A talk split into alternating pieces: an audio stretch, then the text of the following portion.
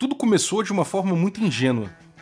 O RPG, o D&D, na verdade, né, antes nem se chamava RPG ainda, ele surgiu quase como um zine, um manifesto quase, numa comunidade que através de dois caras ganhou o mercado, e ganhou muito bem. Né? Aquelas regras inocentes, pueris, é, permitiam que a galera brincasse de faz de conta ao mesmo tempo que brincava de jogos de guerra. Isso era uma coisa revolucionária. E aquilo acabou ganhando o mundo, né? O D&D se espalhou. Rapidamente ganhou edições novas ali para contemplar o mercado que ele começou a ganhar.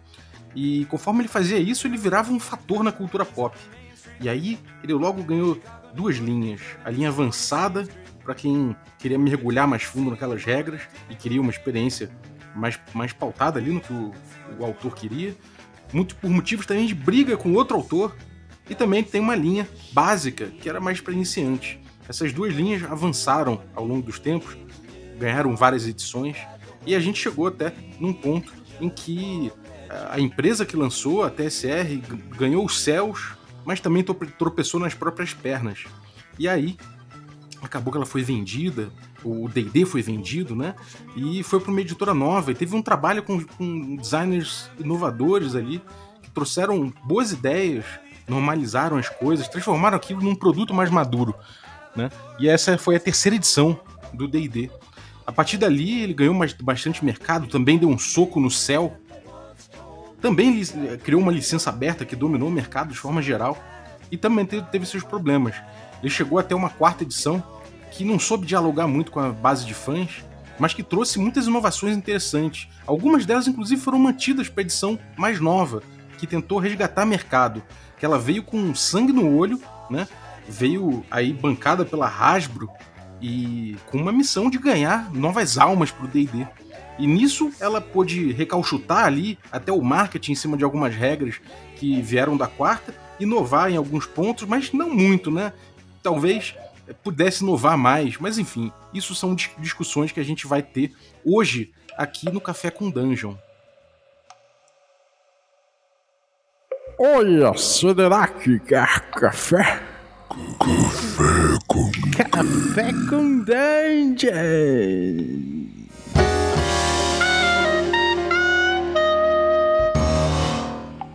Bom dia, amigos do Regra da Casa. Estamos aqui para mais um Café com Dungeon na sua manhã com muito RPG. Meu nome é Rafael Balbi e eu tô bebendo meu café aqui com um dente boiando. Tomei um soco direto aqui no queixo, amigo. Destruiu a minha edição favorita.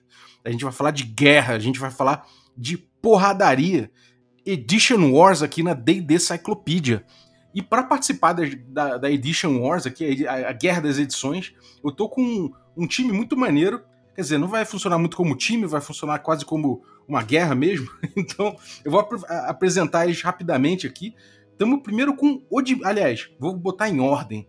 Estamos primeiro aqui com o, o Juliano Roverato, que vai defender a edição zero, a edição original do DD. Bom dia, Juliano. Bom dia, cara. Tudo bem? Bem-vindo, cara. Tranquilo? O que você está bebendo hoje? hoje eu estou bebendo um delicioso Monster. Maravilha. É... Tá pronto para defender a edição zero? Claro, sempre, todo dia. Maravilha. Estamos também, então, como eu falei aí, bem-vindo, uh, bem-vindo Alex Silva. Tranquilo, cara? Tá tranquilão, tá, tá tudo tranquilo aqui. Peraí, tranquilo? Tudo bem, cara. O que você tá bebendo aí? Eu tô bebendo aqui uma água levemente escura, com um pouquinho de vanila que você pode tirar ou colocar quando você quiser, tipo no ADI, segunda edição. Maravilha. Estamos também com o Thiago Rosa, bem-vindo, cara. Opa, e aí, meu brother? O que, que você está bebendo hoje, Thiago? Eu estou bebendo três latas de Coca-Cola simultaneamente, em homenagem à melhor edição de D&D. É, Odimir, bem-vindo, cara. O que, você está bebendo, Odimir? Estou bebendo aqui eu tô bebendo aqui uma xícara com a lágrima dos haters da quarta edição. e também o Chess, cara. Bem-vindo, Chess, mais uma vez. Opa, muito obrigado, cara, pelo convite, pela oportunidade aí. O que, que você tá bebendo hoje, meu caro? Cara, eu tô bebendo a... a... Eu não sei, talvez um café muito refinado, digno de um rei que observa por cima de todas as outras edições inferiores. em cima do seu monte de dinheiro. Mais ou menos Maravilha. Isso. Saudade de gravar com todos vocês. Mas vamos lá, hoje é guerra, então é, que comece a guerra das edições. Vamos lá, o DD edição zero Fala pra gente aí, Juliano, por que que o D&D edição zero é o melhor dos D&Ds? Cara, é, eu anotei algumas coisas aqui, eu, fiquei- eu vim preparado, porque esperei pra esse dia minha vida inteira. É, mas é bem simples. É, porque é o primeiro, é o primeiro argumento mais simples. E ele era o o D&D feito à mão, né? O D&D feito por um monte de gente que nem sabia como jogar o D&D. E eu acho que isso é um grande ponto, porque isso entra no fato de a gente não ter nenhum preconceito. Não tem preconceito porque ninguém sabe o que tá fazendo. E quem tava mestrando, quem tava jogando, era uma confusão danada. E ele também, por causa disso, ele era bem simples, né? Porque as pessoas não sabiam o que elas precisavam, não sabiam que tinha mecânica, sei lá. Eu preciso de skills? Não sei. Mas eu consigo ser um elfo, um mago, tá bom demais já. É simples, então você faz o personagem muito rápido. E apesar de ser simples, tem que pontuar que ele não é nada bem escrito, né? É bem confuso, é uma bagunça sem fim. Mas essa bagunça eu acho que faz parte da um pouco da magia. Porque você se debruçar em cima desse livro e tentar entender o, o que caralhos eles tentaram escrever aí, o que eles tentaram falar. É, é muito um, um livro que você lembra muito adolescência, assim, quando você com seus amigos faz um RPG, porque você fala, não, vou fazer um bagulho muito bom aqui, e só vocês entendem o livro de regras, é uma confusão. E é tudo era um guia, né? Nada era diferente, sei lá, uma quinta edição, que é uma coisa fixa, uma coisa super bem pensada. Era tudo meio qualquer coisa. E isso, pra mim, é um ponto extremamente positivo. No próprio livro fala, você quer ser um dragão? Tudo bem, mas começa como um dragão jovem. É o principal ponto, assim. É, e eu acho que a principal coisa da edição original, além dela ser essa coisa indie zona mesmo, uma arte feia que dói, uma arte feita por amadores, escrito por amadores, diagramado por amadores, que é uma coisa muito legal, que eu acho que é uma das partes mais legais da comunidade. É, a cultura era muito diferente, né, de jogo. É, Tem os clichês, né, que é, ah, é difícil, o mestre da masmorra vai te matar, essas coisas todas aí, os clichês. É, mas o mais legal era que você não tinha. é, eu falei dos preconceitos, né? Então, por exemplo, você levar o seu personagem da mesa do seu amigo para o de outro amigo não era um problema, era uma coisa esperada. Você usar o mesmo personagem em todas as mesas. É, que isso até se desenvolveu nos módulos de torneio, né? Que nasceram de desafiar esses personagens que ficaram fortes demais, né, que ficaram essas coisas absurdas. Daí que nasceu a Tumba dos Horrores, né? Que é uma das melhores aventuras que existe. E eu puxo mais para a edição original, sei que não é bem assim, mas para mim veio daí, veio dessa energia. A gente tem os monstros, que é um apanhado geral assim absurdo de tudo, todas as culturas possíveis e imagináveis, sem nenhum tato, obviamente, porque era um monte de americano estranho dos Estados Unidos, mas que misturava isso com a cultura americana de daqueles daquele meio oeste deles, que é um, um nada mais do que um grande nada, né? Não tem nada. Eles são dezenas dezenas dezenas de quilômetros sem absolutamente nada. É, então isso vem dessas aventuras é, de mundo aberto, né? Desses overworld, né? Que você vai nos hexes. é, que aí foi surgindo essas grandes distâncias sem absolutamente nada nos Estados Unidos. A gente vê essa construção de mundo de, tipo, tudo que os caras gostavam eles colocaram nos RPG. Então a gente tem a- aí que nasceu o alinhamento, era o alinhamento sem mal, bom, era só leal, caótico, neutro. Era aquela magia vanciana tradicional zona, né, que os caras leram o livro e falaram, gosto disso, vou pegar pra mim. E, e em termos de sistema, o que era mais legal assim é que as pessoas não sabiam fazer aventuras. E pra mim isso é a coisa mais legal de todas. Porque, de novo, trazendo essa coisa de não ter preconceito, ter uma cultura diferente, uma das primeiras aventuras escritas lá pelo Dave Arnes- Arneson, não sei nem falar o nome dele, ele, é, no suplemento dele do Blackmore, uma, na primeira sala você tem 50 homens sapo para uma uma equipe geralmente pequena de jogadores. Então eles não tinham noção do que eles estavam fazendo. E ainda era muito aquela coisa de wargame, né? Então, grandes números, grandes pessoas. Eles falavam que você deveria ter um mestre poderia cuidar de até 50 jogadores, né? Que mantivesse uma proporção 20 para 1 que é algo que se você ouvir isso na quinta edição, você chora. Você nunca vai parar, você vai um turno de combate vai durar um ano.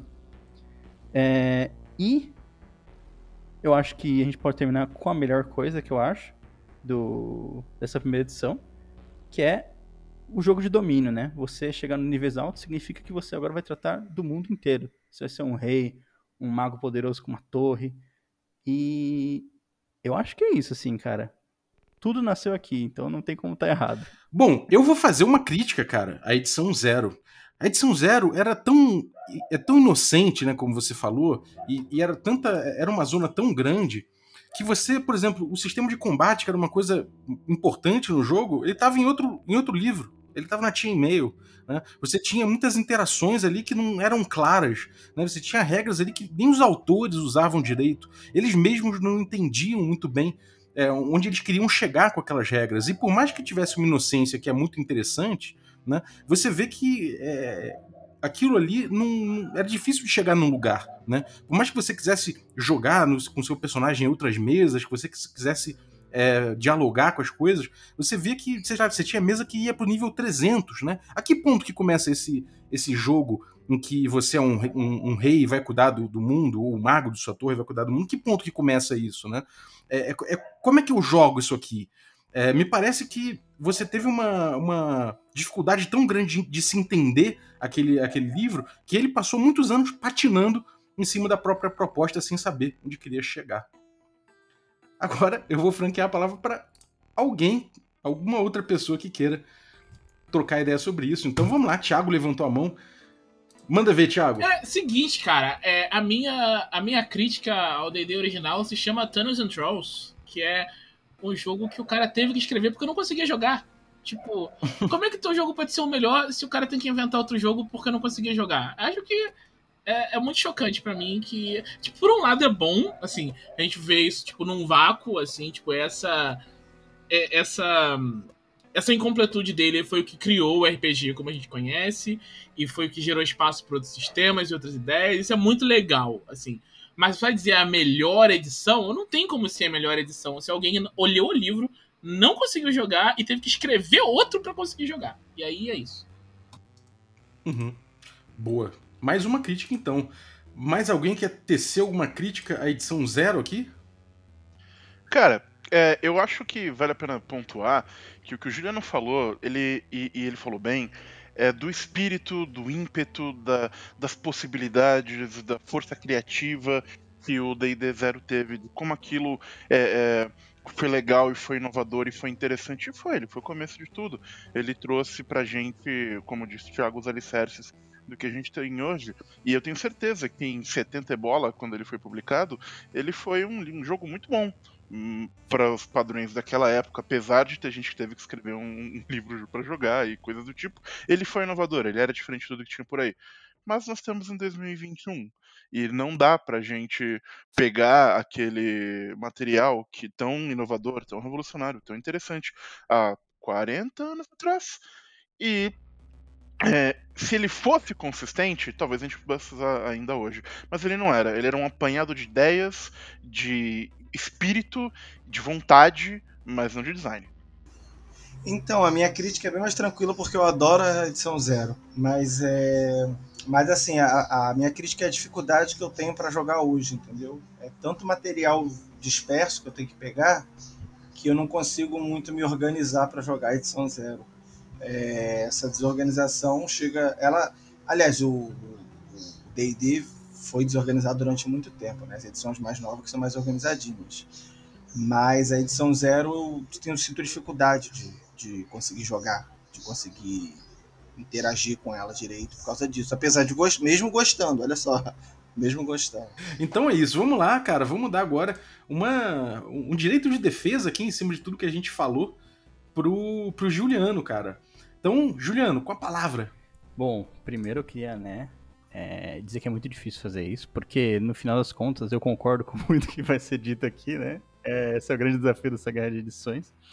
Mas, cara, o lance é que ele é incompleto é um benefício muito grande. É o que torna ele ser essa bagunça, é o, a diversão, é o que faz ele diferente de todas as outras edições nenhuma edição é como se fosse uma caixa branca de game design, assim. Que você literalmente você tem que fazer o seu próprio jogo, porque não tem as regras completas. E isso para mim é muito legal, porque é, assim que eu jogo muitas vezes. É, tipo, é uma bagunça, não sei as regras direito, ninguém sabe as regras direito, as pessoas inventam classes, raças, magias, e as coisas vão sendo criadas assim. E você vê isso, já no BX as coisas já ficam muito mais rígidas, muito mais. Já tento acertar as coisas, tem seus problemas? Tem, mas nenhuma vai pegar essa energia, não tem como voltar para trás, não tem outro jogo que é assim. Tudo bem, é difícil de arranjar gente para jogar? É, é difícil de jogar, com certeza, mas vale muito a pena? Vale, porque a gente tem coisas como Beholder Fail, que infelizmente é um podcast, né, a gente não pode falar, mas arte ou renda. A gente tem Hobgoblin, que tem cabeça de abóbora, porque sim, porque os caras não sabiam que caralho é um Hobgoblin. É... Então, não saber nada, ser uma bagunça, é essa a graça, né? É quase um grupo de teatro, é, tipo, é quase uma brincadeira. Esse primeiro D&D é quase não um jogo, né? É quase uma brincadeira de criança e eu acho que esse é o espírito da coisa. Tá bom, talvez não seja melhor de se jogar, talvez não seja a melhor, né? Mas eu acho que é muito bom. É muito bom a ponto de aguentar aí, ter gente jogando até hoje, 50 anos depois, praticamente. Uhum. Boa. Então, beleza, tá feita a defesa aí da edição zero. Agora a gente vai passar para uma edição que eu vou defender, edição BX aí, né? Então, vou começar a falar da edição BX. Vamos lá. Bom, a edição BX, né? Na verdade, são os Basic, né? Eu vou falar dessas edições que foram feitas a partir do DD Zero, que falaram assim: bom, a gente tá ganhando mercado, agora a gente precisa ensinar essa bagaça aqui. Do jeito que tá, do jeito que tá a edição zero, né? O DD original, ele tá ganhando mercado, mas as pessoas não estão jogando, não estão sabendo jogar direito o que que é. Muita gente pega o negócio, acha formidável, inventa um negócio ali que, que vai jogar em cima e não dá em nada, e, e abandona de repente, para de jogar a gente não sabe, né? Eles, eles precisavam ter um jeito de poder explicar um pouco melhor isso. E os Basic, eles tiveram um, um trabalho que eu acho formidável de parar e pensar a edição e falar o que, que é que a gente precisa passar para quem compra isso aqui, para ele olhar, para ele entender o jogo. Então eles estabeleceram muitas bases de uma forma muito didática. E nesse processo, me parece, o Moldvay, por exemplo, ou os autores do, de todos os Basic, o Mentzer ou o Holmes, eles tiveram que fazer um trabalho de enxugar que para todo game designer é um trabalho muito interessante de você enxugar, de você reduzir aquilo às melhores formas, as formas mais simples de você entender, né? E isso permite que a edição, que você pegue essa edição e você entenda ali o que, que é o D&D, né? Que é em essência esse jogo que você pega e você faz dele o que você quer, sim, como era na edição zero, só que você já tem uma formatação, você já tem uma estrutura básica, né? Você já tem ali elementos né, daquela caixa de ferramentas que é como o D&D se desenhava, se propunha, só que de uma forma muito mais simples, muito mais tranquila de você pegar e construir em cima. Então, você já, já tem ali dentro daquela, da, daquele, daquela caixa de areia, você não está somente com areia, você já tem uma aguinha ali que você pode ir botando e aquele castelo vai ficando com uma fundação mais forte. Você vai botando aquilo e ele vai tomando mais forma. Então, a, a experiência começa a ficar um pouco mais mais palpável para quem lê. Né? E rapidamente você domina aquilo. Né? Dominar ele não é tão difícil. É mais difícil você, você se tornar um mestre daquilo, não estou falando nem mestre de jogo, mas você dominar aquilo é, perfeitamente. Mas aí entra a parte mais artesanal, essa parte mais espontânea, essa parte mais inocente que a gente vê, ele vem a partir disso. Né? Então ele tem dois momentos. Ele tem um momento que você entra em contato com ele, entende, não é difícil de entender, ele tem princípios, ele tem tudo, e depois você começa a entender como expandir aquilo. E a mesma linha, né, a linha dos Basic, ela, ela teve algumas encarnações, e nisso ela veio melhorando, né? É, se preparando como produto, né? Não somente melhorando para jogo, acho que tem gostos diferentes para cada encarnação do Basic, mas finalmente ela chegou num, num ponto com o Mentzer de produto e ela passou a evoluir e expandir o jogo, como se o, os próprios autores estivessem pensando em como expandir aquilo ali, né? E na minha, na minha percepção, aquilo ali foi a base do que gerou a base do que viria a ser o D&D até hoje e principalmente da experiência que faz o D&D ser grande como ele é, que é você ter uma coisa que você consegue entender, que você consegue passar para frente, que você consegue gerar é, material cultural em cima daquilo e ao mesmo tempo expandir, tor é, tornar aquilo seu, moldar aquilo para sua mesa, né? É, ele, ele consegue ser ao mesmo tempo um produto, né? Minimamente sofisticado, ele tem seus problemas é, mas assim temos que considerar que ele é daquela época, né? E mesmo para aquela época ele é muito bem feito, né? Ele, ele, ele é bem pensado, ele, é, ele é ele é ele é objetivo, ele é pontual, então você consegue pegar aquilo, aproveitar aquilo e transformar aquilo numa coisa sua ao mesmo tempo. Né? Ele não é o sonho do game design moderno em termos de, de, de passar uma experiência pronta para frente, mas ele não se propõe a ser isso. Ele diz, ele, ele, ele, ele se percebe como uma caixa de ferramentas e, e ele se prega dessa forma. E nesse ponto, né, que na minha cabeça é o que faz o D&D ser o D&D, ele consegue passar isso muito bem. Para terminar, os livros são pequenos. Você consegue pegar aquilo em 60, em 60 páginas, monstros, itens mágicos, é, regras de tudo, né? De combate, regras de, de interação, é, kit de aventura, é, princípios do jogo, tudo em 60 páginas, mais ou menos. E isso é de uma preciosidade incrível. Eu acho que é difícil você chegar num ponto dourado de produto tão bom quanto ele. Os outros precisam de muito mais coisa, precisa de livro do mestre, livro do jogador, suplemento, não sei o que. Ele não. Ele é autocontido. Você só precisa daquilo para ter anos e anos e anos de diversão dali para frente. Então, essa aí foi minha defesa do BX. Quem quer, quem quer trocar uma ideia aqui, quem quer trazer argumentos para dizer que o BX não é isso tudo? Bom, é... primeiro, né, é difícil falar mal do BX, que é um parente tão próximo. Mas tem duas coisas assim que me incomodam profundamente. Uma é, tudo bem que são 60 páginas, mas são 60 páginas sofridas. 60 páginas com um texto quase legível, assim, uma letra miúda, espremida, ah, umas colunas tudo juntinha. E outro ponto é que foi aí que, para mim, já, já virou um produto de marketing absurdo. Quando chega na, na segunda parte, assim, do, do Basic, né, que tem aquela capa clássica, a caixa vermelha, ali a gente já estava fazendo para vender para todo mundo, né? Já virou uma linha de produto, já virou um negócio que a gente precisa pensar em como a gente vai expandir mercadologicamente, não como um jogo, né? Então para mim aí já ficou um pouco, já broxou um pouco a energia do D&D. Uhum. Beleza. É, bom, mais alguém? O Odimir. Manda lá, Odimir. Eu não queria defender o Basic, mas quando a gente tá pensando em jogo, eu acho que também tem que pensar nele como produto. Afinal, não adianta a gente fazer uma coisa legal que ninguém vai jogar. Ah, então você defendeu o Basic. O Admira é, é aleatório, cara. Beleza. Manda lá, Alex. Faz a sua, a sua crítica aí ou defesa do BX. Então, dá vontade de defender, mas não vou defender, não. Assim, é porque eu acho assim. É, é uma situação complicada. Eu, eu, por exemplo, eu preferia jogar a edição zero. Mas eu simplesmente não tenho paciência e não consigo. Então eu vou pro BX. Mas eu acho o BX mais duro, entendeu? Eu, eu acho que. E aí eu vou fazer uma defesa do Holmes. para mim, o Holmes é o meio caminho disso aí. A edição azulzinha, o livrinho azul lá do Holmes é, para mim, a, é, a, é o meio caminho de, dessa, dessa história aí. Cara, eu acho que você acerta muito quando você fala que o, o, o, BX ele tem essa proposta de ser uma caixa de ferramentas e o que eu acho que é uma coisa muito benéfica. A minha crítica a ele é que eu acho que ele é uma caixa de ferramentas que não te ensina a usar essas ferramentas. Ele fala, ó, oh, tem isso aqui, e como é que eu uso? Se vira, boa sorte.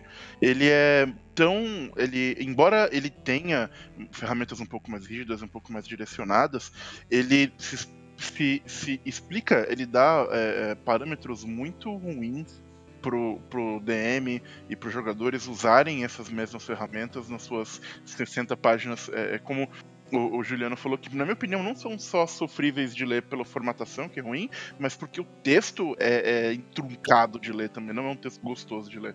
São as minhas críticas aí ao bichos. Cara, do mesmo jeito que eu, que eu defendi que o BX ele tinha ele estava sendo pensado como produto, como produto ele é um produto muito ruim.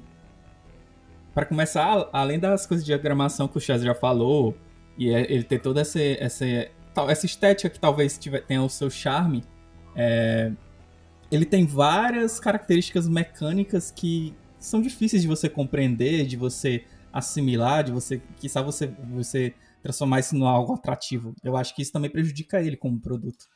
Bom, defendendo o, o produto BX, né, o livro BX em si, é, eu acho que ele não está muito distante do que, do que se tinha, né, como, como os livros ali. É difícil você pegar é, naquela época um manual robista de jogo que tivesse aquilo ali. Claro que não defende, a gente está analisando ele hoje, Mas acho que até existe uma, uma questão ali de, de, de design e tudo mais que é aproveitável, né? Que a gente, a gente vê que a gente tenta retrabalhar isso. Então, pelo gosto ali de você poder pegar uma coisa daquela época e que mostra tanto, né? Aquele design mostra tanto sobre aquele jogo, mostra tanto sobre aquele momento e sobre talvez até esteticamente do que é o D&D, que ele é valioso por si só. Né? Você tem que fazer um pouquinho de esforço, talvez, para ler, sim. Você, mas você pegar aquelas ilustrações daquele jeito, você começar a ver ele se expandindo, ele, ele pensando em si, de como ele vai se apresentar já é uma coisa fabulosa no, dentro do D&D, né? Você, você vê que ele já está se tornando um pouco autoconsciente de como ele se pretende, se, como ele vai se mostrar para o mundo. Isso tem um valor muito grande, né? É, a, gente, a gente tem que entender que às vezes até o, a, a parte...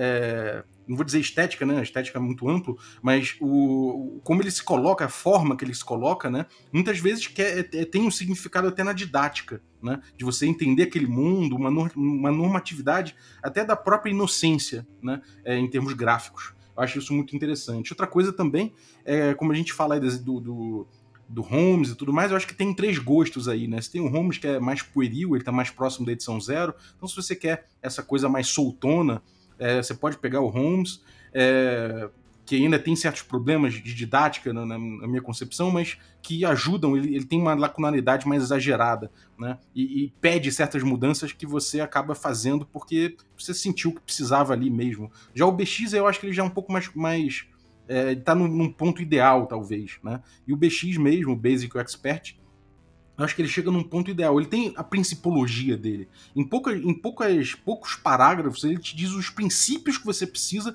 para aplicar aquilo. Né? E, e aí, a partir disso, ele traz é, regras, né? ele traz, prescrições. Você pode quebrar aquela prescrição e talvez isso aí seja, na minha concepção, um, um, problema dele, que é ele se dizer com uma caixa de ferramentas, mas ele se colocar como prescrição. Né? Ele tem uma regra de combate que tem passo a passo de como combater. Enquanto, na minha concepção, ele devia mostrar aquilo como uma caixa de ferramentas e te dar como usar com base em princípio mesmo, como ele tenta fazer. Talvez ele não seja tão, tão bem acabado nisso, mas ele chega num ponto de autoconsciência que permite ele trazer as, as lacunaridades de forma consciente. Eu acho isso de ouro, né? A gente tem ali o depois o Mentzer que expande mais esse produto, né? Que expande, que consegue mercadologicamente chegar mais longe. E ele deu tão certo como, como produto mesmo que ele, ele, ele tem uma expansão franca, né? Ele acabou tendo ali o Beckme, virando o Beckme que, que depois mais tarde frutificou no, no né? Então, que, que é um ótimo produto. Né? Talvez um, dos melhores produtos de RPG em termos de, de, de, de, de matéria física, né? de, de material.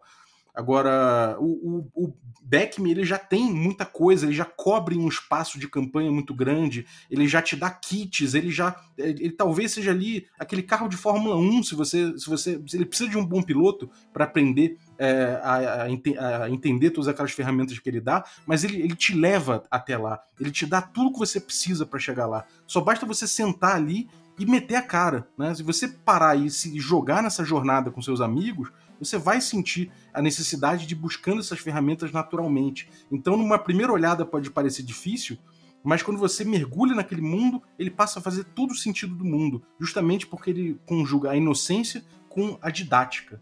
Mas eu acho que é isso é, para defender o BX, o, o, o Holmes e o, o Mentzer, né, o, o Beckme. E vou agora passar para a próxima edição. Agora, a gente vai falar do AD&D, e aí pode compreender tanto o AD&D primeira edição, quanto o desdobramento dele da segunda edição, é, e todo o caminho que, que teve dentro disso aí. E quem vai defender é o Alex Silva. Manda aí, Alex. Opa, boa noite. Então, é, o AD&D é, é, um, é, um produto já, né? Já é o D&D pop pra caramba, já é o D&D... É, já estamos em outra fase do D&D, eu acho, né? E o, e o AD&D aqui, pelo menos para mim, tem outra, outra coisa que é a questão também da de ter sido o primeiro jogo que eu joguei na minha vida, né? Então, primeira edição em português e tal, tal, tal. Então ainda tem, tem essas coisas. Mas depois eu fui redescobrindo né, o AD&D, lendo melhor seus livros e e eu acho que, que o AD&D, é, principalmente a segunda edição, que eu ainda acho superior à primeira, eu acho os livros básicos da primeira edição melhores que o da segunda edição. Mas como produto no geral, acho o AD&D segunda edição bem, bem melhor que a primeira, que a primeira edição. É, eu acho que ele foi o melhor produto que o D&D já fez. Produto mesmo. Falando, acabou a era do Zine, acabou a era, sabe? Porque você consegue reduzir o, o AD&D segunda edição ou primeira edição ao basic, sabe? Sem, sabe? Sem, sem muito esforço, né? Tá tudo lá ainda. Todas as, as estruturas estão lá. É, eu até brinco que até os livros ruins do AD&D são bons, né? Até os livros ruins a gente tira muita coisa boa. Eu, por exemplo, eu tenho um- uma rixa muito grande com os livros vermelhos, eu não gosto muito. Acho que eles têm umas paradas meio sem noção, mas ainda assim eu consigo tirar muita coisa dali, tem muita coisa legal. Tem muita expansão de regra, tem, tem descrição, tem ideias muito boas. Então até esses livros, né, que eles que eles são ditos, né, que eu, por exemplo, nem eu mesmo gosto muito, mas mas até neles tem muita coisa boa para tirar. E o AD&D tem uma coisa que não tem em nenhuma outra edição de D&D, que são os cenários, né? Aquilo ali é... Aquilo ali eu não tenho muito nem o que falar. A gente está falando de um jogo que foi lançado Ravenloft, Mistara, o Spelljammer, Planescape, Dark Sun, sabe? Mask of Red Death, Lankmar, né? Pô, a gente tá falando... é, eu sempre comento isso, eu comento isso até com o meu grupo, que joga muito quinta edição, Savage Worlds, também um grupo que eu tenho presencialmente, falo, cara, o AD&D é a edição mais modular de todas. De longe, de longe, de longe, de longe, de longe, de longe. No AD&D eu jogo Ravenloft tranquilamente, eu jogo é, eu jogo o Buffright, jogo Forgotten, jogo jogo Spelljammer, jogo Planescape, jogo Dark Sun, jogo Alcadim, olha isso, a gente tá falando Mástica, a gente tá falando de, de o AD&D indo para livros históricos, né? A gente tá falando de Egito Antigo, a gente tá falando cara, é tão rico que eu, sei lá, eu não consigo falar aqui de tanta coisa boa que tem no, no, no AD&D. E até os livros que são ditos ruins, né, você consegue tirar muita coisa, montar nessa caixa gigante de ferramentas, né, que durou de 77 a 99 quase, né, do- é, não é não é uma caixa de ferramenta, o AD- o AD&D segunda edição, junto com a primeira, ele é uma, uma, uma fábrica, né, de uma, um depósito de caixas de ferramentas cada uma com uma cor, com um tamanho, desde os dos, dos, dos bloquinhos mais simples até aqueles mega, mega é, é, quebra-cabeças gigantescos, né? Então eu, eu acho que a D&D ele consegue contemplar todos os gostos, né? Esse dia mesmo eu estava lendo o Planescape, né? Que eu tô afim, que eu nunca mestrei Planescape, estava afim de mestrar, e eu estava lendo, eu falei, ah, vou tentar fazer uma adaptação para o BX ou para o Zero Edition e tal. Aí eu olhei e falei, cara, não, o bagulho é muito bom, cara. Não tem que adaptar nada. Eu só não quero usar a regra de perícia, que já é opcional, e pronto. Acabou, tá lá, tá tudo lá, dá para fazer, dá para usar, porque é muito bom. A expansão que deu nos atributos, o, os- a- apesar de o AD&D ter feito a regra, é, tá dando um dimensionamento né, do que é do que é teste de atributo, coisa que no BX era, era meio que opcional, né? E no, e no Rule Cyclopedia ficou mais, mais forte. Mas aquelas expansões no atributo, além daqueles do númerozinho, né? Em todos eles, eu acho que deu uma, uma, uma gana maior para você não usar teste de atributo, né? Porque lá tem o barras portais, tem o abrir porta na força. Aquilo lá te dá uma coisa para você não usar o teste de atributo. Tá lá a reação, tá lá, tá tudo lá nos atributos. Você não precisa perícia, não precisa testar atributos, não precisa já tem vários microsistemas que dialogam entre si, às vezes não tão bem, concordo, mas está lá, né? O jogo, o jogo funciona, é, ele está lá e funcionou durante muito tempo e, e brilhou, né? Acho que ele brilhou durante muito, muito tempo e aí para mim sim é a, é a melhor edição por conta também dessa modularidade de eu montar um D&D que eu Uhum. quero. Beleza, fechou. Vamos agora pegar aqui ah, críticas, né? Eu vou. Quer, quer mandar uma crítica aí, ô, ô, Juliano? Manda aí, fala aí. Tô pronto, assim. Esse aqui é o. Eu vou deixar o resto pra quinta edição, né? Porque da terceira e da quarta não tenho nada de ruim a dizer. Mas o ADD é sofrido.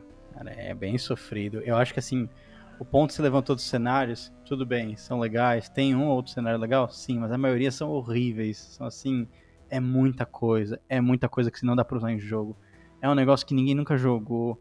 Regra de psionico, tem regra de psionico na, no AD&D, não dá certo. É o D&D que começou o Satanic Panic lá, então começou a ficar um bagulho sem, sem sal, que o pessoal ficou com medo de incomodar as pessoas. Separaram raça e classe, que eu acho que é um negócio, pô, a classe anão é muito mais forte do que um anão guerreiro.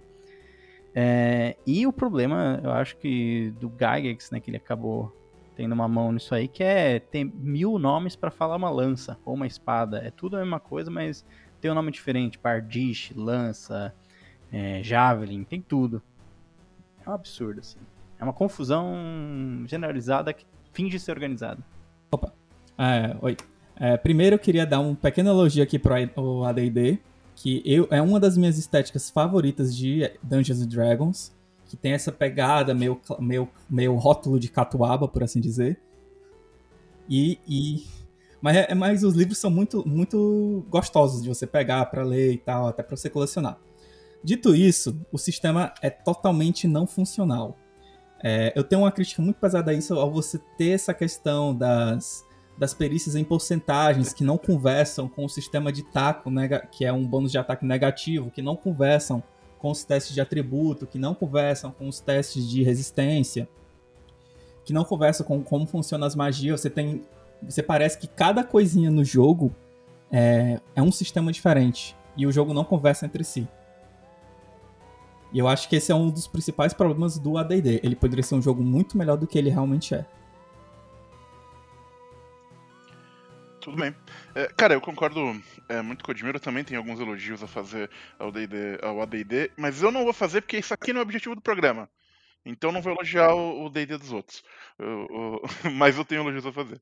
Mas o que eu queria é, comentar é que ele, o, as, o que o Admiro descreveu acaba tornando a D&D uma edição muito inacessível. Ela é bizantina, ela é arcana. Você é, é uma pessoa que não está já muito inserida ou acostumada ou, de, ou disposta a se debruçar sobre aqueles manuais imensos e aprender as suas minúcias, os seus detalhes, vai ter muita dificuldade em jogar a D&D, porque ele é muito pouco intuitivo. É... Tem alguns bônus que é melhor positivo, outros são melhores negativos, algumas coisas são em porcentagem, outras coisas são D20. Ele é confuso, a não ser que você esteja disposto a se dedicar tremendamente ao jogo, o que torna ele pouco acessível. Boa. Eu tenho, eu tenho um pouco a falar sobre, sobre a D&D, eu acho que tem muitas coisas boas. Eu quero abordar uma, um problema, uma coisa que surge no no AD&D que é o orientalismo dentro do de Forgotten Realms, né?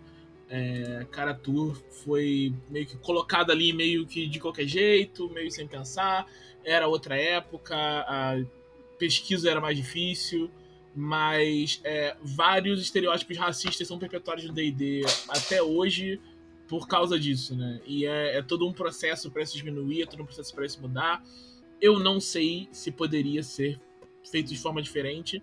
Talvez tipo, só não existisse um, Oriental Adventure, talvez só não existisse essa opção é, dessa representatividade se não tivesse isso na época, né? E não, não vou ser eu que vou decidir se é melhor ter representatividade falha que representatividade nenhuma, mas de qualquer forma, o Oriental Adventures é uma marca negativa que eu vejo no AD&D. Beleza. Bom, eu vou fazer aqui a minha crítica também. Né? Deixa eu pegar aqui. É, bom, é, o espaço de regras do AD&D ele foi crescendo de acordo com, com o mercado absor conforme o mercado foi absorvendo os produtos e ele absorvia muito no início, foi absorvendo cada vez mais e aí não só o espaço de regras foi aumentando consideravelmente, de, de forma às vezes até caótica, de forma até caricata, né, e autorreferente às vezes também, mas ele foi, ele foi expandindo também em cenário. E isso foi criando uma, uma colcha de retalhos é, que ficou muito difícil de você entender, né? De você entender o que, o, o que aquilo ali propunha, né? Você entender os bônus todos e acabava também inflacionando muito questões de poder. E é, é, talvez seja a edição que mais tenha. Que, que eu mais tenha percebido muito claramente problemas de, de, de compatibilidade interna das coisas, né? Então cresceu tanto né, que, mas cresceu errado na, na minha percepção. É, vou passar agora a defesa aqui né, do, do Alex para comentar esses pontos aí. Vai lá, Alex, manda ver. Então, sobre Oriental Adventures é complicado mesmo, né? Acho que a maioria, acho que todos os jogos dos anos 90 para trás que tentaram retratar qualquer continente que não fosse a Europa ou os próprios Estados Unidos lá, que eles acham que é um continente, é, não foram feitos de forma minimamente comprometidas. Né? Isso é um problema de toda uma geração de vários RPGs e de inclusive muitos autores que hoje são aclamados também. Mas assim, mas, mas é, sobre, sobre os dados para cima ou para baixo, essas paradas sempre teve nas edições de D&D, só na terceira edição que foi unificar isso aí. Então sempre foi uma coisa para cima, outra para baixo, outra para o lado, outra para o outro. As perícias no AD&D não são porcentagens, né? São testes de atributo comum com penalidade e que são opcionais. Eu só acho que as, eu, uma vantagem para mim gigantesca do, do AD&D e aí que eu acho que também é do BX e das outras edições anteriores ao AD&D, é que por mais que ele tenha uma, uma carapaça que parece complexa, mas tudo do AD&D, 90% das coisas do AD&D estão na ficha, né? Elas estão na ficha do personagem. Você não abre o livro. Tudo ali você consegue. Eu, tô, eu não estou falando que a ficha resolve o jogo. Eu estou falando que na própria ficha tem um manualzinho de regras. A própria ficha representa um manual de regras em que se você você abre muito pouco o livro, né? Para quase nada, muito intuitivo as penalidades. As... Eu acho o AD&D muito intuitivo mesmo, né? Mas bastante intuitivo exatamente nesses pontos. E o AD&D teve algumas encarnações também, né? A gente está falando do Players Options, por exemplo, que lança um monte de opções e algumas muito obscuras, inclusive, né? Tipo, tem, tem sistema de magia no, no Players Options que você você pode você ganha insanidade por conjurar magia por, por lançar magia vai ganhando deformidade estilo estilo os magos de Lankmar né então assim o jogo e culmina com acho que seu último suplemento de regras que é o Dragon Fist né que é um jogo já já que também sofre do mesmo problema que o Thiago falou para mim mas é um jogo mais trabalhado e que as regras do AD&D ali já avançam mais ainda você coloca um dado ao invés do bônus de ataque, né? Não é que o guerreiro não tem um bônus de ataque, ele tem um dado D4 que ele soma ao D20. Isso é um barato, né? O AD&D, por exemplo, inventa vantagem, né? No, inventa a regra de vantagem aí que vocês tanto gostam na quinta edição, né? Tá lá no Players Option, né? Um, um, um cara que tem um atributo acima de 16, ele pode ele joga um D20 adicional para cada atributo acima que ele tem acima de 16 e conta como vantagem, ele escolhe o melhor. Né? Então, é, o AD&D teve, é, tem muita coisa boa, muita coisa interessante, né? E ele teve muito tempo para viver isso. O AD&D tem suplementos horrorosos, tem muitos suplementos muito ruins mesmo. Mas ele em si, o básico dele para mim é muito bom. E os cenários são muito bons. Ele tem muitos suplementos bons também, mas muitos. Eu, os de cenário, então, assim, tem os cenários ruinzinhos, sim, também acho que existem cenários ruins, mas tem cenários que até hoje o pessoal pede por tudo que é mais sagrado para reviver. O pessoal aí vive falando de Planescape. Esses dias estavam falando que estava todo mundo animado que ia lançar Spelljamer para a quinta edição, né? Por quê? Porque esses cenários brilhavam, né? Da, Dark é das coisas mais fantásticas já escritas também. Ravenloft, né? Com toda a inspiração de várias mitologias de terror, vários estilos, onde cada domínio é um estilo diferente de terror, né? Você tem desde o gore, desde o terror clássico do Drácula, né? Desde, sabe, do, do, do nazismo do Hitler, né? De um, general quase nazista, assim, a coisa. Tem todos os tipos de terror. Eu acho isso tão, tão brilhante ali como cenário, né? Que eu acho que, de longe, para mim, é a, é a edição mais mais interessante dessa forma, assim, apesar de não jogar mais muito hoje, né? Mas eu acho a edição mais interessante por esse, por esses fatores aí. Maneiro. Bom, agora vamos lá. Agora, é, quer falar alguma coisa, Odmir? Queria sim, queria sim. Só para pontuar a questão das perícias, é, porque no AD&D você ainda tinha os, os talentos de ladrão, que são uma outra categoria de perícias que essas sim eram por porcentagem. E aí, fora as perícias uhum. normais. Era só isso que eu queria pontuar. De boa, de boa. Tá, beleza. É, vamos lá, então. Agora, Odimir, contigo mesmo, cara. Agora a gente vai passar para 3.0, 3.5. Ah, não, esse é o Thiago Rosa. Né? Thiago Rosa, manda ver, cara. Defende aí a 3.0, 3.5. Ele me deu uma oportunidade mesmo. e tomou o lugar. manda ver, cara. Então, gente, eu acho que eu tô numa situação muito fácil aqui, porque eu tô defendendo aquela que é bem, obviamente, a melhor edição de D&D de todos os tempos. A terceira edição foi quando o D&D começou a ser tratado por... Como já existia, né? Um, um conteúdo formal de game design que permitia que ele fosse tratado de como um jogo mesmo, como de uma forma mais profissional né? Foi quando a gente começou a ter game designers trabalhando em D&D, pessoas que já tinham é, esse campo tinha evoluído bastante para isso acontecer, né? E essas pessoas já tinham alguma experiência em outras áreas e tal, elas aproveitaram o desenvolvimento delas, tanto o desenvolvimento anterior do D&D, quanto o desenvolvimento que elas faziam em outras áreas para isso. A gente tem influência forte da área de software por causa do Ryan Dancy, que fez a licença GL, que foi o que mudou não só o D&D como o RPG para sempre, né? Eles mudaram a forma como a gente entende o, o RPG até hoje, né? Vários espaços que a gente conhece hoje surgiram por causa do que a OGL criou. Mudou a forma como as, as outras editoras entendiam a internet e o uso dela. Né? A TSR ficava indo atrás de todo mundo para tirar do ar. E com a terceira edição isso parou de acontecer. Isso foi isso se entendeu que isso ajudava a processar o jogo, né? Mas a melhor coisa da terceira edição não é essa. A melhor coisa da terceira edição é a unificação da resolução de conflito, que é uma coisa que permanece no D&D até hoje, né? Você pode falar de, de de qualquer outra coisa que saiu do D&D por causa da terceira edição, mas a resolução continua a mesma, você rola um D20, soma um bônus, compara com a dificuldade e continua assim na quarta, continua assim na quinta, e tenho certeza que vai continuar assim no futuro também. E você usa isso para resolver todas as formas de conflito. Isso é, tem várias vantagens, né? Isso facilita o, o e agiliza o jogo em, em muitos sentidos.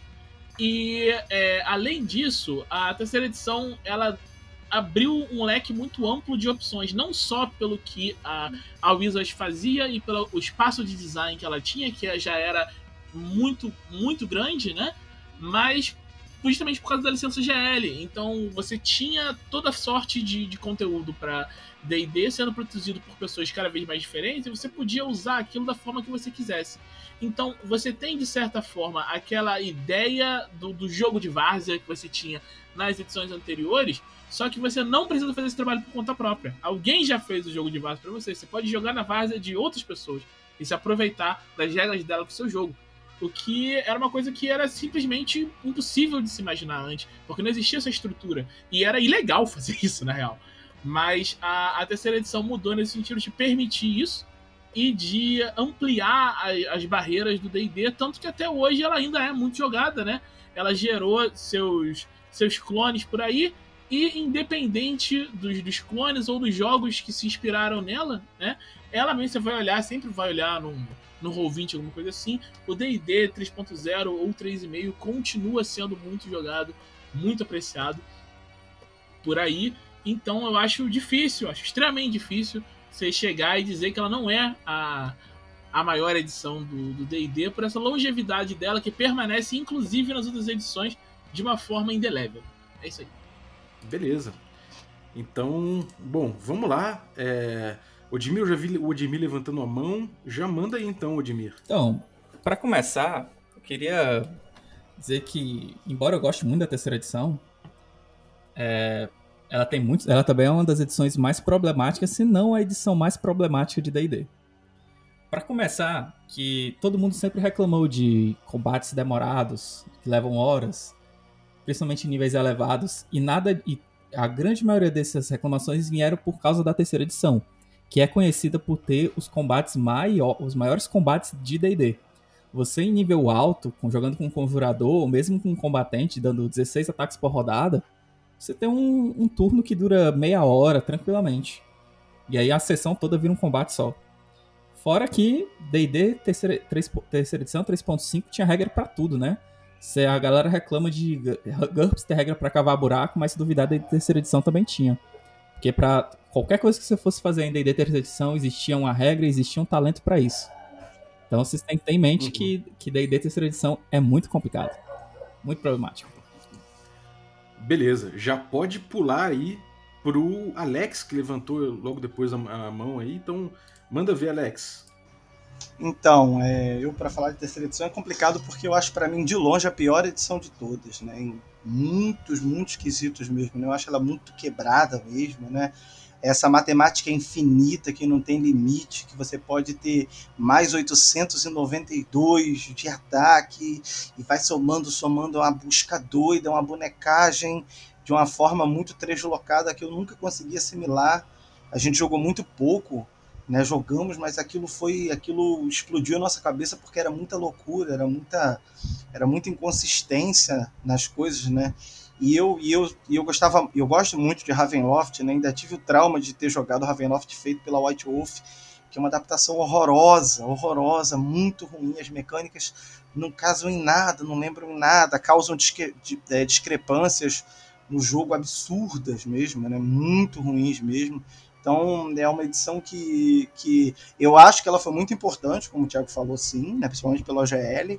E eu acho que muitas das edições novas bebem muito dela a se bobear mais do que todas as outras edições, mas eu acho que D&D terceira edição, eu acho que o problema dela é que o D&D ali ele passa a se autorreferenciar a vida inteira, né?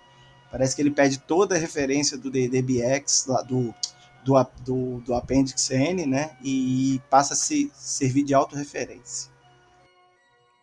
Fechou, beleza. Agora, bom, depois o, o, o, Juliano, né, tinha levantado a mão, então manda ver, Juliano, já emenda a tua crítica aí. Bom, é, é, meio crítica, meio elogio, né? Não tem como falar mal tanto assim, porque foi quando eu comecei a jogar também. E eu adoro a arte, né? Uma arte da terceira edição é bem legal. É, tinha as partes problemáticas, né? Que toda edição de D&D tem. Eu acho que tinha um estilo bem legal, eles tentaram fazer um negócio meio de quadrinho mesmo. Mas eu vou ter que discordar em outras coisas, assim. É... Eu comecei a jogar e, assim, acho que o pior problema que eu tinha com a terceira edição, e que era muito pior de qualquer outra edição, é que você deve... eu nunca consegui fazer um personagem direito durante muitos anos. Que era muito difícil, era muito confuso. Isso se mantém até nos clones hoje em dia, né? Se você pegar o Pathfinder, Pathfinder segunda edição, que mesmo sendo mais quinta edição do que 3.5, é uma confusão, porque tem tanta opção, tanta opção, que você não sabe se você está fazendo certo. Dá uma sensação que você está fazendo algo errado. E apesar de né, ter feito, tipo, realmente o sistema de resolução ficou melhor, é, faz mais sentido, mas é aquilo que o pessoal já falou. Tanto que até tem fila para falar mal da terceira edição aqui. É, que é, tipo, depois do nível 5, 6, 7, as coisas ficam impossíveis, ficam. Os números ficam abstratos demais, as coisas ficam tudo muito, muito, muito. Tanto que eu acho que a melhor coisa da terceira edição é Eberron, que Eberron pegou, olhou pra D&D e falou, vou fazer uma coisa pra D&D, fazer um mundo de D&D, e que o inimigo mais forte é nível 11, assim. Os, os heróis não são feitos para ser até o nível 30. Uhum. Beleza. É, agora o Chess, que levantou a mão aí, então manda ver, Chess. Cara, só tem um minuto, então eu vou falar bem rápido, porque são muito críticos.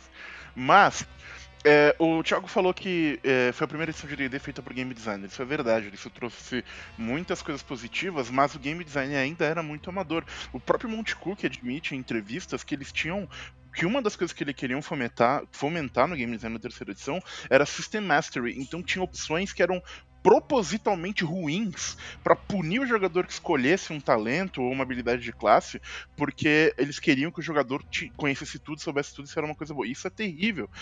Ele foi uma, uma edição que exacerbou extremamente a, o desbalanço entre conjuradores e guerreiros, tanto que foi nessa época que já havia essa discussão, mas antes, antes disso haviam outros métodos de balanço.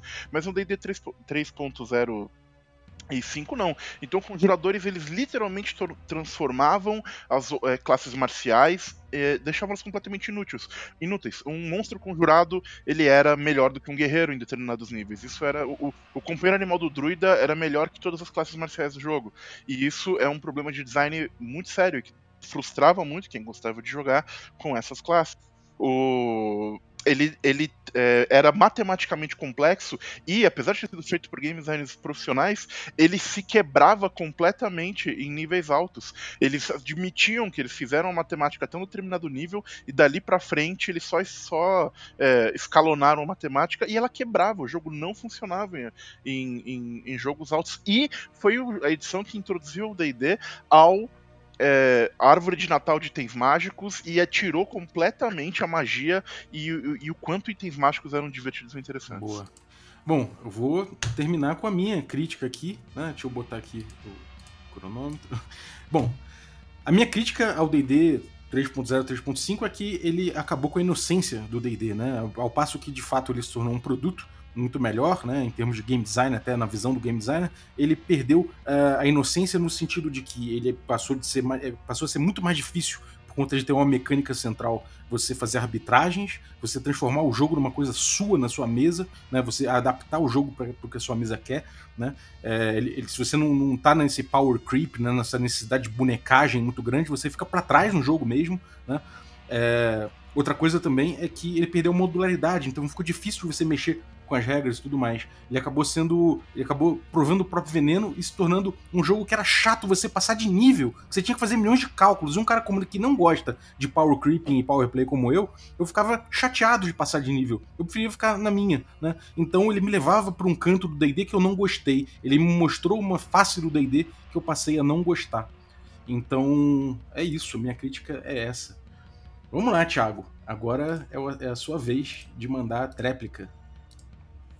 Então, a grande questão é que, tirando essa questão da inocência que o Bob apontou, que nesse caso realmente está correto, isso é realmente uma quebra dentro do DD.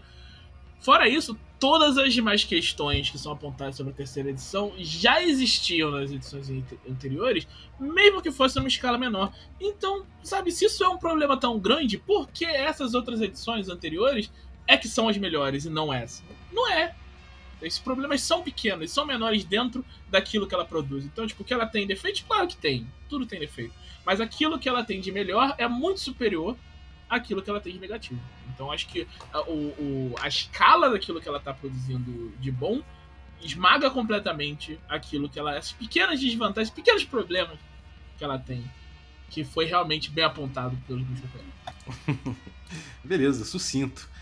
Então demorou. Agora vamos pegar a, a, quarta edição, né? Que é uma edição tão polêmica e que merece uma, merece uma defesa aí. Então temos aí o paladino da quarta edição, Odmir. Afie sua espada. Pode começar. Muito cara. bem, vamos defender aqui a edição mais injustiçada de todos os DDs. A quarta edição, a melhor edição de RPG do já feita pela humanidade. Para começar, D&D quarta edição, ele fez uma coisa que nenhuma outra edição fez antes e nem posteriormente. Facilitou a vida do DM. Ele tinha uma, uma é, ele tinha um guia do, do, mestre que realmente era pensado para o mestre e não um catálogo de itens mágicos como são nas outras edições de Dungeons Dragons. Você tinha é, é, um suporte muito grande, não só para combate, mas também para o, o mestre poder levar situações de roleplay, de perícias, de exploração, a construir encontros que, que fossem temáticos e ao mesmo tempo interessantes, sem ficar sempre naquela coisa do eu ataco com monstros. Ele teve um sistema de, de um equilíbrio de mecânica que, que foi pensado justamente por causa dos defeitos da terceira edição. O Thiago falou, mesmo falou que D&D terceira edição era superior a qualquer outra edição que veio antes, mas né, ele com certeza é inferior ao que veio depois. E é, fora isso, ele tinha uma unidade nas regras. As regras de, da quarta edição elas funcionavam de uma maneira muito elegante e uniforme. Se você fosse conjurar uma magia, se você fosse realizar um ataque, você utilizava uma mecânica muito parecida, ao invés de você usar, é, ao invés de, das outras edições de Dungeons Dragons, que você tinha mecânicas diferentes para cada situação. Você tinha um foco no combate tático? Sim, você tinha um foco no combate tático, que é o que se tornou a D&D na quinta edição e também na terceira edição mas ele não negligenciava a, os outros aspectos do jogo. Ele, de certa forma, ele puxava um pouco do, dos jogos old schools, de AD&D, do BX e das primeiras edições, que era essa parte de deixar um pouco mais freeform a, a questão do roleplay. Você tinha algumas mecânicas para isso, mas ele deixava isso muito na, na questão de como a galera gostava de interpretar. E o principal do jogo, ao meu ver, que é ele construiu as mecânicas dele em torno do grupo no D&D terceira edição, no AD&D e nas outras edições anteriores, e um pouco na quinta edição também, você tem um jogo construído em torno do personagem. Cada, seu, cada jogador faz um seu personagem para ser um protagonista, praticamente. Enquanto na quarta edição, não. As mecânicas reforçavam o papel que ele tinha no grupo. O cara que jogava com um guerreiro, com um paladino, ele, ele ia ser um tanque. Ele tinha, ele tinha mecânicas que reforçavam esse, essa função dele e você precisava de funções diferentes dentro do seu grupo para ele funcionar. Ele favorecia é, quem sabe, quem dominava o trabalho em equipe conseguia tirar muito mais proveito do que aquela pessoa que fazia um combo do personagem fodão. Porque o jogo premiava isso, o trabalho em equipe, que, como nós sabemos, é o que o RPG preza. Você tem um grupo foda que, que unidos é, superam os desafios. Nossa, eu falei muito rápido. Acho que passou só um minuto. Foi?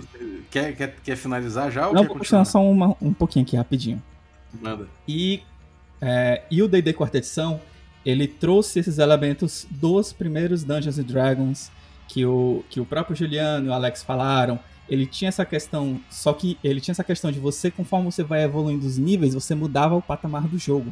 Enquanto nos primeiros níveis você era aquele aventureiro que estava fazendo uma quest para o prefeito, nos níveis mais elevados você estava realmente comandando exércitos, você podia até virar uma divindade e o jogo te dava suporte para isso.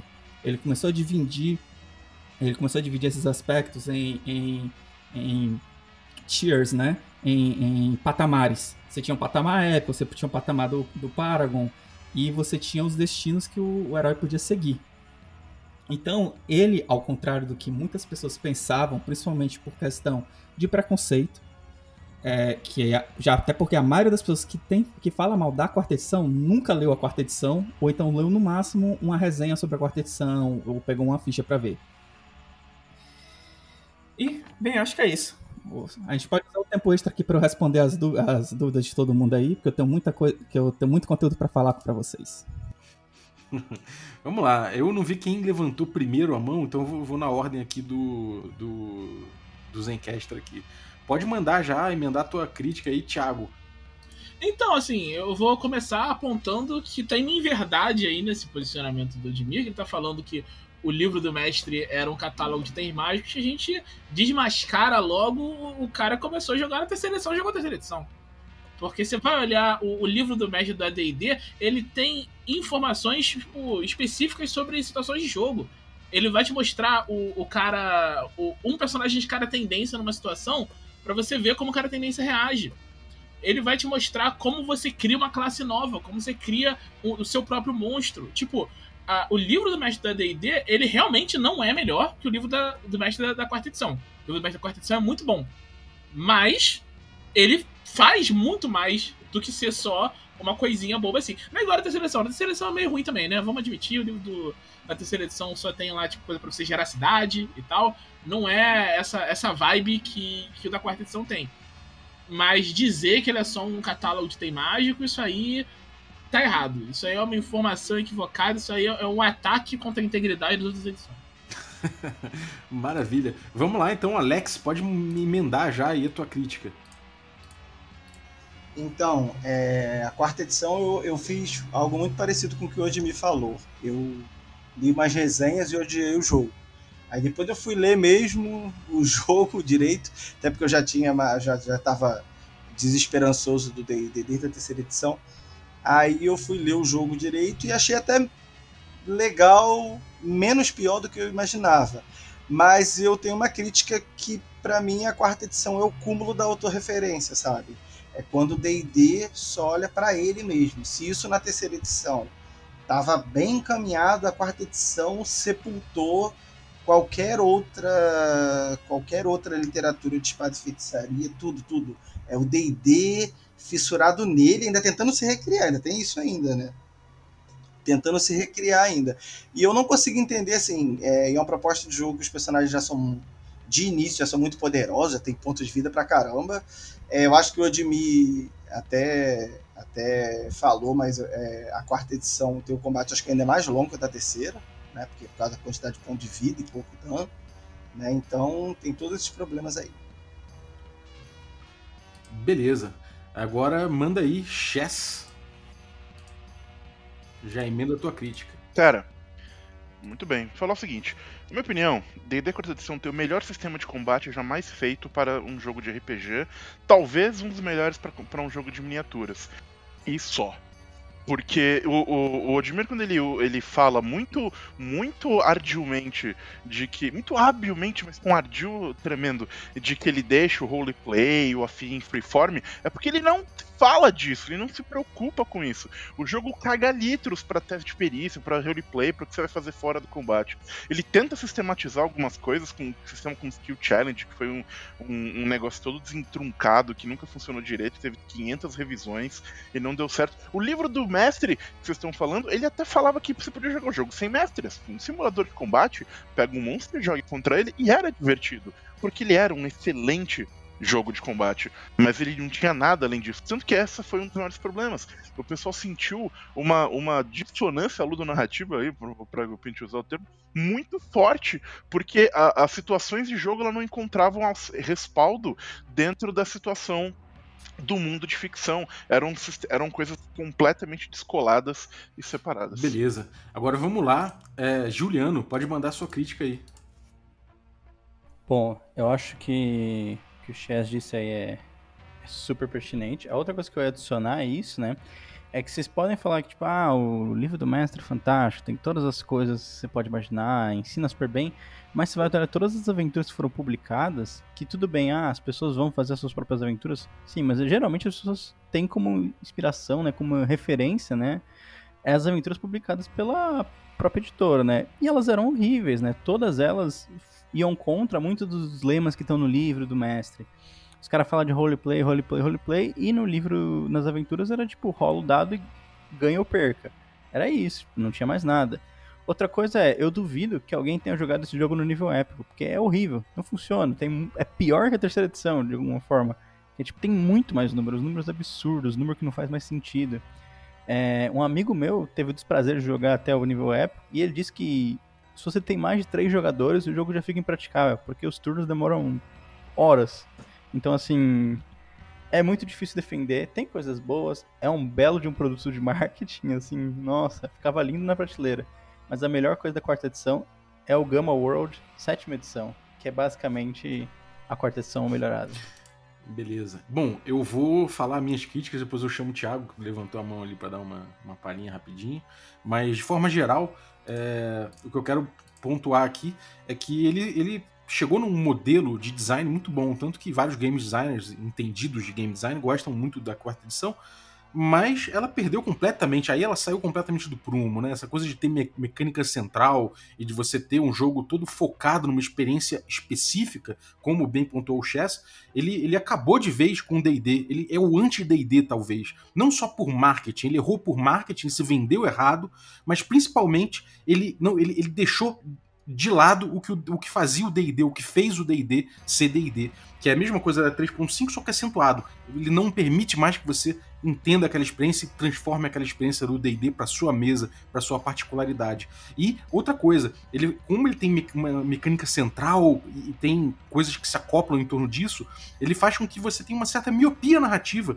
Toda narrativa de um jogo narrativo, ele, ele se afunila para determinada solução, para determinada solução que aquelas mecânicas pautam. Então, essa é a minha crítica. É, agora, Thiago, uma palhinha aí, mas rapidinho, vamos lá. É, é bem rápido, só quero dizer uma coisa, uma coisa interessante do D&D, a gente tem que pensar no D&D, o que é a essência do D&D. E parte da essência do D&D é incompletude e não ser perfeito, a imperfeição é parte do D&D. Então quando você fala que a quarta edição tem um game design perfeito e é um jogo muito bom, então não sei o que, você é do contra D&D. Então ele não tem como ser a melhor edição de D&D se for um jogo bom. Então eu aponto aqui que ah, o ponto do, D- do Odmir de que esse é um, é um jogo bom, por isso é o melhor D&D, ele é se autoderrota. Que é- não tem. Se o jogo é bom, não pode ser D&D, porque D&D é feito Até porque todo mundo sabe D&D que o é Thiago odeia D&D, né? Peraí. Fechou.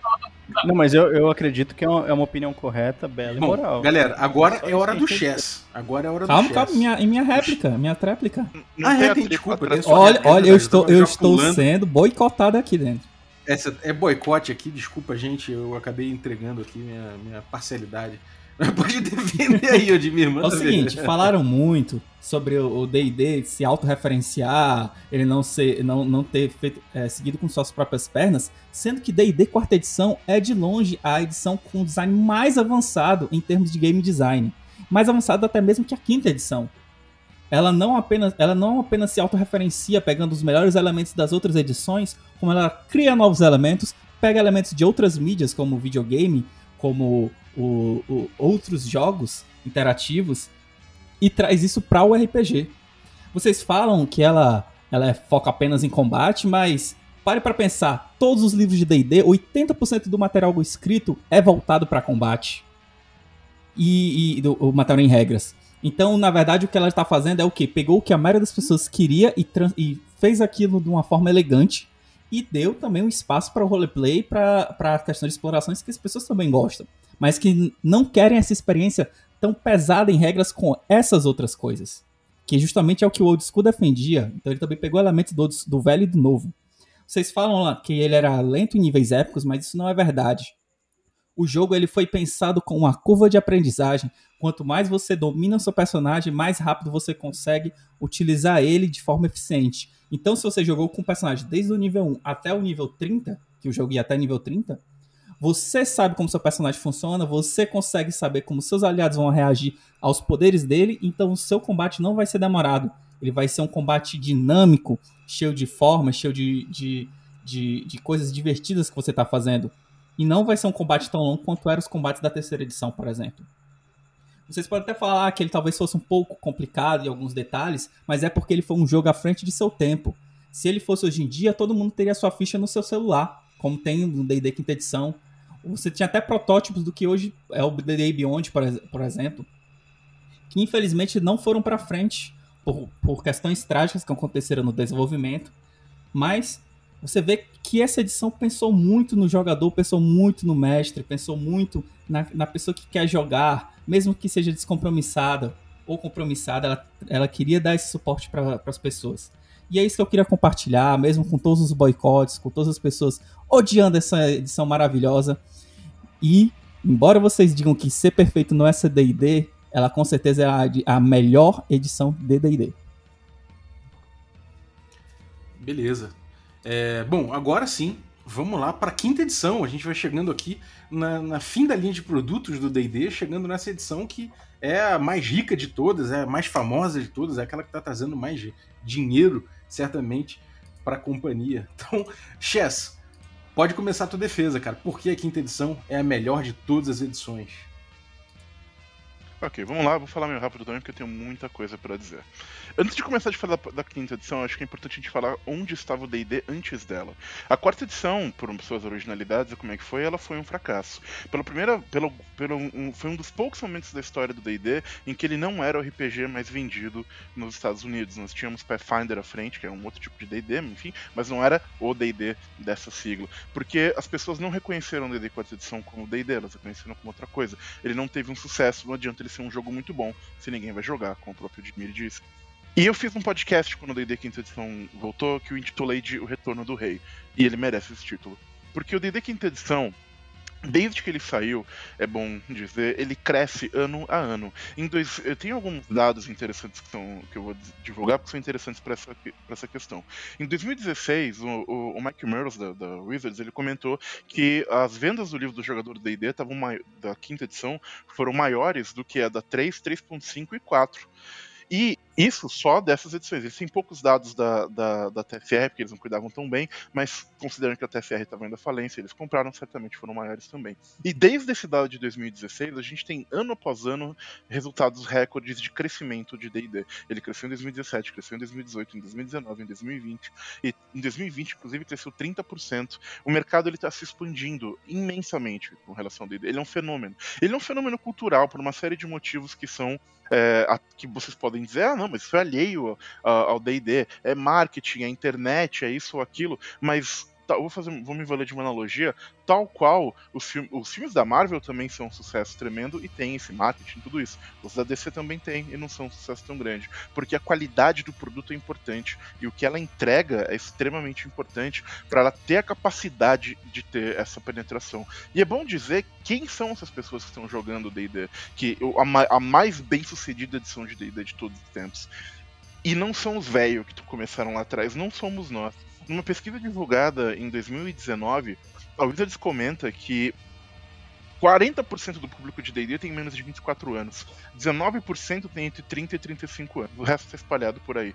Mas o grosso do público são novos jogadores. O D&D quinta edição, ele faz o papel do D&D melhor do que qualquer edição de D&D, que é divulgar o hobby, quer expandir o hobby, quer levar o D&D a novos jogadores e a novas pessoas que, que vão conhecer o RPG. Além disso, o D&D, o, o, o, o então estabelecido sucesso, e sucesso tem um motivo, porque D&D Quinta Edição é um jogo simples, ele é um jogo que ele não se preocupa em resolver, como os próprios designers falaram, nós não estamos tentando resolver o problema do mestre, nós estamos devolvendo o poder ao mestre para que, como o, o pessoal dos D&Ds mais antigos falaram, o D&D Quinta Edição ele resgata quase tudo que tem de bom nas edições passadas, ele dá ao mestre poder de novo para customizar o jogo à sua ao seu à mesa. Como funciona a regra de stealth em D&D? Do jeito que o mestre e a mesa definirem, porque o jogo propositalmente, de acordo com os designs, deixa regras vagas e deixa espaços de lacunas para serem de design para serem preenchidas por outros jogadores. Mas diferente das edições é, lá atrás que faziam isso porque não sabiam muito bem o que estavam fazendo, o D&D quinta edição faz isso intencionalmente e onde ele precisa ter design, ele tem, porque as classes são evocativas, elas são relativamente balanceadas, é, relativamente é uma palavra muito forte, mas elas são relativamente balanceadas. Elas, elas entregam as fantasias que elas propõem a entregar, elas têm poucas escolhas para os jogadores fazerem no decorrer dos seus níveis, diminuindo a complexidade, mas entregando um jogo que as pessoas querem, porque o, o que as pessoas querem, e foi isso que a, o fracasso da quarta edição mostrou, é viver aventuras com seus amigos, é se divertir dando risada enquanto matam orcs e trolls e coisas do tipo é, é, na sua fantasia, e isso D&D Quinta Edição entrega muito bem. Ele pode não ter o melhor sistema de combate de todas as edições, ele não tem. Ele pode não ter o design mais perfeito, realmente ele não tem, mas ele tem um design mais coeso, porque ele traz elementos antigos, ele mistura esses elementos antigos aos novos. Além disso, é, e por isso ele tem tanto sucesso, porque uma pessoa que não conhece RPG, que não joga RPG, pega D&D Quinta Edição e joga, e isso, quem não sou eu quem diz, são os números que provam.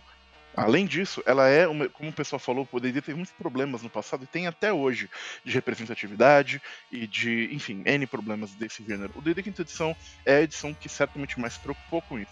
Teve acertos, teve erros, mas ela teve é, está anos luz à frente de tudo que veio antes da quinta edição de D&D é, nesse momento para trazer para cá. Além disso, ela acerta em outros pontos. Os livros são evocativos, eles são gostosos de ler, eles não são manuais insossos como eram a quarta edição, em, em, grande parte, e como boa parte do D&D BX e anteriores eram também. Ele, é, ele os, o, a linha editorial que o D&D assumiu ela funciona. Eles não inundam o mercado de livros, eles trazem livros pontuais, eles trazem aventuras, algumas muito boas, outras nem tanto, e eles estão revigorando o espaço de D&D. Porque falando sobre D&D ser, ser autorreferencial, ele é grande o bastante hoje que ele é sua própria mídia, ele é sua própria referência. Outras coisas referenciam D&D. Então ele não precisa mais ficar limitado a, a referenciar o, o, as influências do, Apex, do Apendicene. Em 50 anos o D&D se tornou maior que tudo isso. E encerro o meu argumento. Fechou. Bom, eu vou. Eu também não vi a ordem aqui da galera levantando a mão, mas eu vou tomar licença que eu vou começar a, a tacar as pedras no DD quinta edição, se vocês me permitem. Então a primeira rodada vai ser minha aqui. Eu vou começar nessa aqui.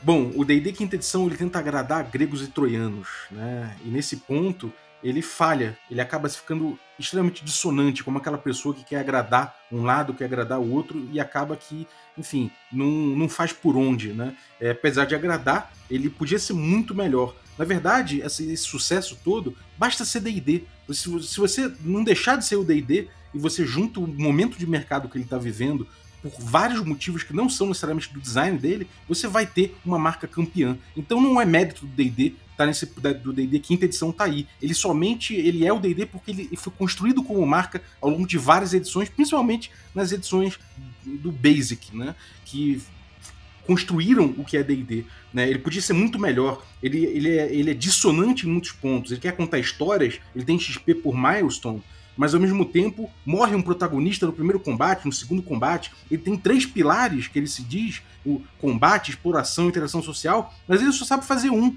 Enfim, ele é extremamente dissonante e problemático, ele podia ser muito melhor, bastando ser D&D para ter o sucesso que ele teve. Agora eu vou passar aqui uh, o tempo aqui pro Odmir. Manda aí, Odmir. Concordo com tudo que meu colega Balbi falou e digo mais, se vender é diferente de ser o melhor. Se a gente estivesse dizendo que a edição que vendeu mais, a gente nem estaria tendo essa conversa, só bastaria uma planilha de Excel. É, eu quero também falar que D&D Quinta ele promete muita coisa e não cumpre. Ele, ele diz que oferece várias, alter, várias alternativas, várias, várias mecânicas, por exemplo, ele diz que você pode jogar no Teatro da Mente, mas todas as regras do livro funcionam apenas se você jogar com grid. Se você não jogar com o grid, você não vai conseguir lançar um, uma bola de fogo, você não vai saber com quanto inimigo você vai afetar. Se você. É, e é, é só isso mesmo, não vou apontar muito mais coisa não, porque eu sei que a galera aqui tá, tá afoita pra tacar o pau em D&D. Vou deixar mais pra eles. Vambora, Thiago Rosa então, já emenda daí. Eu tenho só uma coisa para. Eu tenho certeza que tem muitas coisas que eu, eu critico sobre a quinta edição, que meus colegas com certeza vão mencionar, mas tem uma crítica, uma crítica específica que eu não posso deixar de fazer. É uma única palavra que eu vou deixar aqui como base para que o Chess faça a tréplica dele, e é Ranger. Demorou. Alex, manda aí, já pode emendar. Então, é, eu acho assim. Eu até posso concordar que D&D talvez tenha ficado maior comercialmente do que o próprio Appendix N, né? Mas, independente do seu tamanho, eu acho que tem um referencial histórico. Porque quando a gente está falando de referência, a gente está falando de história, né? A gente está falando de entender. Por que, que o ladrão do D&D é assim? Né? Por que que... Né? De onde veio? E tem uma certa história. Tudo na vida tem, né? E quando você começa a se autorreferenciar, a coisa fica para mim, né, quando o D&D começou a ter só ele como autorreferência, a coisa ficou, ficou complexa.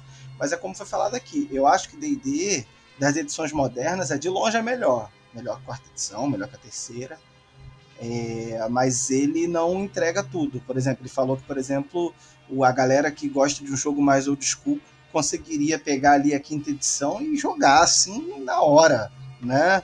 ali olhando, se você olhava, quando você olhava até o playtest do D&D quinta edição, você até via ali uma tentativa, né, disso, daquilo, de pegar um climazinho ali e tal, mas ele nessa tentativa de agradar gregos e troianos, ele realmente talvez não tenha agradado necessariamente a determinados grupos. E, e é só. Beleza. Emenda já a tua, Juliano. Manda ver. Infelizmente tenho muita coisa para falar, né? Então vou tentar ser breve. Eu pontuar umas coisas que eu fui anotando, porque eu estava preparado para esse momento. Assim, Mike Murrows, não, péssima pessoa. Tem várias questões que a internet nos providenciou, né? Claro que designers antigos da ideia eram problemáticos também, mas hoje a gente tem muito mais acesso a essas questões. Quem participou do design da quinta edição D&D são pessoas muito problemáticas, não vou entrar nesse detalhe. Eu acho que a questão do balanceamento, falar de balanceamento, é um fetiche maluco do D&D quinta edição, que acho que ninguém se preocupa muito com isso, que acho que o pessoal já apontou aqui, D&D é muito quebrado e não, não é um defeito, né? Não é um bug, é um feature. É, isso leva à cultura do jogo, que a gente tem a galera, a, eles adoram falar que não, você faz o seu jogo, você, você faz as suas regras de stealth, mas o que tem de gente em encher o saco das pessoas que escrevem o livro para falar como é que é a regra e aí você, eu vou falar uma pessoal, você ser interrompido na sua mesa porque o cara vai puxar um tweet do, do cara que escreveu o D&D para falar que ele pode fazer isso sim, é um negócio que é tipo, é um absurdo. Falando em absurdo, as práticas de mercado da Wizards nessa quinta edição, depois começou a fazer dinheiro, a Hasbro entrou e eles entraram para tacar fogo, né? James Guild, você perde o direito da sua obra, é, pouco dinheiro, muitos produtos sendo feitos para lucrar em cima de D&D quinta edição, avisaram que vai ter um RPG do Hellboy, quinta edição, coisa mais broxante do mundo. Um monte de livro no Kickstarter que é dinheiro, é um monte de arte e marketing para ganhar dinheiro com um jogo que não fizeram nada. É isso, assim. Beleza, vamos agora então para a tréplica do Chess. Manda ver, Chess. Ok, vamos lá. Então, a minha primeira tréplica, a minha primeira defesa é sobre essa ideia de basta ser D&D, é, que ele teria o sucesso que tem. Eu discordo muito disso, porque a posição do D&D ao final da quarta edição era muito ruim. A quarta edição era D&D, já tinha a Hasbro por trás, teve um marketing massivo e falhou. Se você tivesse um produto ruim atrás do D&D, quem estaria no, no, nas paradas? Eu não duvido que o RPG seria grande hoje, mas seria Pathfinder, seria um bom RPG seria outra coisa. O fato é que o D&D foi bom bastante para conseguir se manter no topo e crescer cada vez mais e mais e mais. Eu não acho que só ser D&D daria isso a ele. Se a quinta edição tivesse sido péssima, eu acho que o D&D teria sido suplantado, ou talvez morrido, vendido pela Hasbro e para outro lugar. Mas vamos continuar alguns pontos é, é, que o pessoal falou aqui. É, o, o, eles falaram sobre. O, o, Alex, se não me engano, falou sobre a ideia de que o DD ele, ele, é, não, ele não pode. O que é o Ranger, de onde vem. E, e o DD ele, ele se tornou tão grande que hoje o Ranger do DD ele é baseado em, em, em em outras ficções, mas também no Drist do Urden, que é um personagem clássico. O Ranger luta com duas armas bem em D&D por causa do Drist do Urden, que é um personagem famoso dos romances de D&D. Os magos são como são hoje por causa dos magos dos romances de D&D. Ele é grande esse ponto. E eu quero trazer aqui um ponto relevante, falando sobre os cenários né, lá atrás, e é importante trazer isso aqui para os cenários do é, é, do D&D. Que o D&D ele tá se ele tá se renovando em, o seu sangue. Ele traz material do Magic, ele traz material de o, o, o, por exemplo, o Explorer's Guide to Wildmount, que é baseado num cenário do Critical Role, foi um livro que bateu recordes de venda, trazendo sangue novo, trazendo coisas novas pro pro D&D. Ravnica, trazendo Teros, trazendo coisas que não são originalmente do, do mitos de D&D, né? não estão presos a Dark Sun, a, a Ravenloft, coisa assim, mas estão vindo é, é, trazendo aqui pro nosso D&D quinta edição. Perguntaram, falaram que o D&D quinta edição ele, não, ele tenta agradar todo mundo, mas ele não agrada grego, ele não consegue, porque ele não agrada gregos e troianos. Eu diria que os números dizem o contrário. Ele, se ele é popular do jeito que é, é porque ele tem um apelo massivo para muita gente, para mais gente do que ele do, o, o, do que ele teria se ele fosse focado no como foi o quarta edição, por exemplo. É, e o, o, sucesso que ele tem demonstra que ele agrada, sim, muita gente. É, gregos e troianos em algum grau. Talvez ele não seja o RPG favorito de todo mundo, e nem acho que essa é, é a função é, de D&D. Falando sobre balanço, eu concordo que balanço é uma loucura e que não devia ser uma coisa procurada é, nas edições de D&D como um todo. E a D&D quinta edição não é particularmente balanceada. A quarta era, a ponto de perder personalidade em alguns momentos. Mas o que o D&D quinta edição consegue fazer é que, diferente da terceira, por exemplo, um mago não é não deixa um guerreiro completamente supérfluo. É, um druida não é o companheiro animal do druida não é melhor do que um rogue completamente. Todo mundo tem um espaço para brilhar dentro do espaço de design do D&D quinta edição. Comentaram sobre a ideia de que ah, você precisa de um tweet de fulano. Isso iria acontecer inevitavelmente, eu acho, num, num jogo que ele tem essa, essa questão de ser propositalmente vago e as pessoas e, e, e a cultura do jogo realmente eu acho que poderia melhorar no sentido de as pessoas terem mais é, é, liberdade de, é, de criação e estarem mais confortáveis com esse, com esse papel de, de poder que retornou aos DMs. Mas o fato é que esse poder retornou aos DMs. DD Quinta Edição ele é muito mais baseado em rulings, not rules, do que o quarta e o 3 e o 3 e 3.5, por exemplo. O D&D ele dá ao, ao DM uma série de ferramentas para conduzir o jogo. Ele é um jogo simples e bem amarradinho, a ponto de que essas ferramentas são diferente do 3 3.5, se você mexesse um detalhe no jogo, você desbalanceava o jogo todo, você quebrava um monte de coisa. No D&D quinta, quinta edição, é muito fácil você ter as ferramentas necessárias para julgar uma situação. Ah, você, ah, mas isso aqui é, é melhor, eu, tenho, eu poderia fazer um teste de perícia, ou eu talvez acho que, acho que cabe, porque as perícias não são definidas. O que faz atletismo em D&D quinta edição? Tem um parágrafo que explica, ele não tem uma tabela de usos possíveis, como era no 3.5 no quarta edição. Esse parágrafo abre N possibilidades do que você pode fazer. O D&D quinta edição ele é, nesse, nesses aspectos, então eu acho que ele acaba sendo muito é, bem sucedido. E com relação ao Ranger, eu não tenho como defender, não tem como, é, é impossível. Tudo tem defeitos e, e é, não dá. O máximo que eu posso falar é que a edição ainda está viva, então talvez dê tempo de consertar, porque o, o Zanatar vem aí trazendo um monte de coisa nova, o Tashas Cauldron ajudou, o Ranger, coitado, que tá precisando de ajuda. É, mas a edição tá viva ainda, então ela ainda pode crescer Cara, ela ainda que... pode evoluir. É, isso que a gente falou é muito legal, muito divertido. Acho que ninguém aqui tem o intuito de ofender ninguém, né? É, todo mundo sabe do que a gente tá falando aqui. Mas a única coisa que eu pontuaria assim desse final é essa questão da quinta edição, que se tem essa ideia de que a gente vai tentar consertar, a gente vai consertar, a gente vai consertar. Eles estão tentando consertar desde 1980, assim, eles não vão conseguir nunca. E as questões culturais, né, D&D, tanto que recentemente, com um livro mais recente, um escritor negro foi teve seu material cortado, editado para tirar o que ele trouxe de relevante para o jogo, né? Ele trouxe uma visão diferente e ele foi cortado, ele foi editado de uma maneira prejudicial a essa diversidade que D&D Quinta Edição tanto prega, tanto fala que eles vão mudar, eles vão aprender e continuam errando tantas vezes. Pessoas trans já trabalharam no D&D, já tiveram experiências horríveis. Então, assim, tentar consertar é um, eu ainda acho muito, é uma, é uma tentativa muito fútil. A gente sabe que é quebrado, a gente sabe que tem os problemas, a gente tem que melhorar, mas esperar isso de uma empresa como a Wizards, eu acho que é. Não vale a pena. Beleza, essas foram, esse foi, foram as considerações finais aqui é, do, do Juliano. Agora vamos lá. Agora vou eu, tá? Vou, vou mandar aqui minhas considerações finais. É, olha, na, na, minha, na minha percepção, o DD BX ele, e o Basic, né, os Basic de forma geral, mas principalmente o BX, ele chegou no ponto de ouro do D&D. Ele já, ele já era um produto, ele já tinha didática para se ensinar, mas ao mesmo tempo ele era o coração do D&D, ele se colocava como aquele grande... Uh, ele fez o D&D ser o que ele é, né?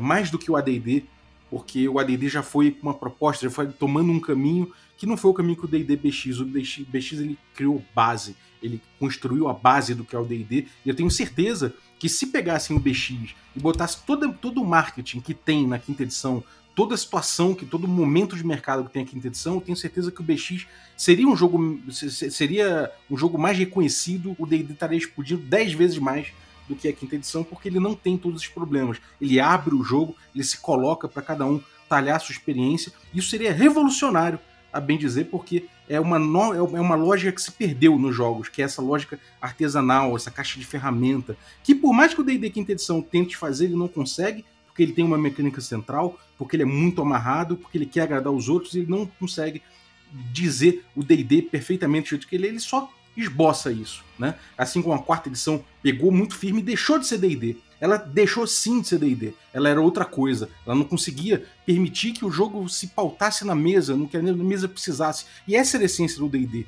Por isso a quarta edição se perdeu. E por isso que a quarta edição não, não, não, não vingaria no mercado, porque ela deixou de ser o que o D&D tinha de principal, que é essa experiência pautada na mesa, que o D&D BX tanto trazia, principalmente. É, então a gente vê que as outras edições faltam nisso, né? Essa criação da terceira edição, que é uma mecânica central, né? É muito ruim. Você cria uma miopia narrativa que se, que se perpetua até hoje, né? O AD&D, por outro lado, ele se perde completamente ali nas, nas, visões que ele poderia ter de tanta ferramenta que ele botou ali e se perdeu. Então, para mim fica muito claro que o BX ele, ele seria né, o grande produto D&D de todos os tempos se ele tivesse no lugar da quinta edição. Agora, vamos lá, manda ver aí o Thiago. Aliás, Thiago não, desculpa. É, o Alex. Manda aí ver o, suas considerações finais. Então, é, eu até concordo com você que eu acho que o D&D BX é um produto muito melhor. Concordo. A minha edição, eu acho a D&D segunda edição a melhor edição, mas eu não acho ele o melhor produto. Eu, eu acho ele a melhor edição para jogar. Eu acho que ela é complicada, ela é desorganizada. Os livros básicos já são desorganizados. Para você olhar sua, sua, suas proteções, seus saves é num capítulo, para olhar seu taco em outro, para olhar a quantidade de perícia. Nem o dinheiro inicial está ali no início, está no capítulo equipamentos, né? Então, assim, é uma loucura, assim. Eu, até nos últimos livros vermelhos deram uma corrigida no livro do Bárbaro, do Ninja né, botaram uma tabelinha para classe já mais, mais organizadinho, mas era muito bagunçado, muito difícil. Mas quando você consegue decifrar aquilo ali, para mim é a melhor edição de D&D, porque você consegue jogar ela desde o minimalismo lá, 3D6 em ordem, um normal, sem perícia, escolhe uma classe, vai embora, vai fundo e acabou, vida que segue. E você consegue a, adicionar degraus né, de complexidade ou de outros caminhos tudo de forma oficial, tranquila também. Eu adoro subsistemas, eu também não gosto dessa única mecânica unificada e tal, tal, tal. É, e aquela coisa que eu falei de tá tudo na ficha, né? Por exemplo, é, eu lembro muito jogando terceira edição, eu fui fazer uma acrobacia e aí o mestre falou que era um tanto, ah, você tem que tirar tanto. Aí eu Aí depois eu olhei ele não mestre, mas a minha acrobacia é para diagonal esquerda, para diagonal esquerda é dificuldade 13, então eu passei. Então assim, um negócio muito maluco para você fazer um negócio muito bobo, você tem que ter a perícia aberta, porque cada passo é uma dificuldade. Isso para mim é loucura, né? No AD, no AD&D quanto você tinha que tirar já tava na ficha, tá lá. Barras e portais, tantos por cento, pum. E acabou. Era muito pra, é muito simples quando você entende. Fui. Uhum. Beleza. Agora vamos lá, então, agora a gente chegando na edição, terceira edição, palavras finais do Thiago Rosa, manda aí. É, sobre as edições em geral, tipo, é, o lance do Edition World, a gente bater esse papo, tá, sei trocar experiência, eu acho muito bacana, acho muito divertido, eu gosto muito de discutir. Mas, é, no final das contas, eu acho que cada edição de D&D, ela foi, de certa forma, perfeita pro seu tempo. Assim. Eu acho que a gente, é, ela vai é, atendendo às necessidades que o público tinha na época, e a gente chega no momento que precisa de uma nova porque né, o, o público muda, os tempos mudam, o mercado muda. Mas é, todas elas têm alguma coisa interessante para você é, aprender, para você adicionar, para você usar. Tanto que é, frequentemente as novas edições voltam nas antigas para buscar ideias e reaproveitar, né? É, o legado do D&D é muito interessante por causa disso, porque tem todo o fazer design de legado dentro do D&D é, é, muito interessante. Eu acho que é isso que atrai, inclusive, uma grande quantidade de game designers novos pro D&D. É o que me atrai no D&D. Eu, eu atualmente estou trabalhando no Level Up, que é um projeto de fazer uma forma, uma forma avançada da, da quinta edição.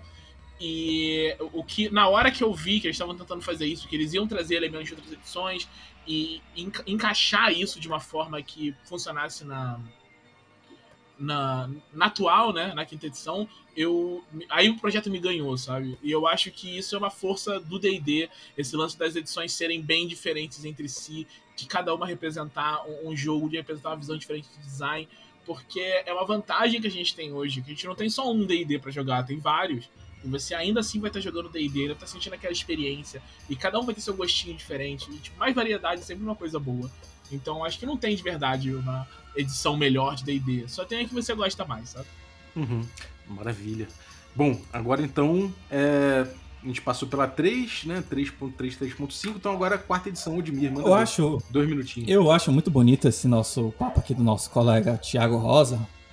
Mas a gente sabe que ele só falou isso porque não tem o que defender na terceira edição, né? É, diferente da quarta edição, que deixou, que não só aproveitou o legado do passado, como deixou um legado para o futuro. Todas as coisas bonitas que o Chess falou aí da quinta edição, a maioria delas tem na quarta edição, talvez com nome diferente, uma, uma, um desenho diferente, mas está lá. Diversos jogos se baseiam na quarta edição para criar designs é, que são utilizados hoje em Pathfinder segunda edição. Ele tem muita coisa de D&D quarta edição, por exemplo. Entre tantas outras coisas. Eu acho que se fosse uma edição ruim, ninguém usaria tanto dela em tantos jogos modernos, que talvez não se chamem D&D, mas são tão bons quanto. Uhum. Maravilha. Agora a gente parte para a quarta edição. Então, aliás, é, a gente parte para, na verdade, para a quinta edição, né? O Chess Uh, ok. Cara, eu concordo muito com o Thiago também, acho esses papos super divertidos, acho legal debater.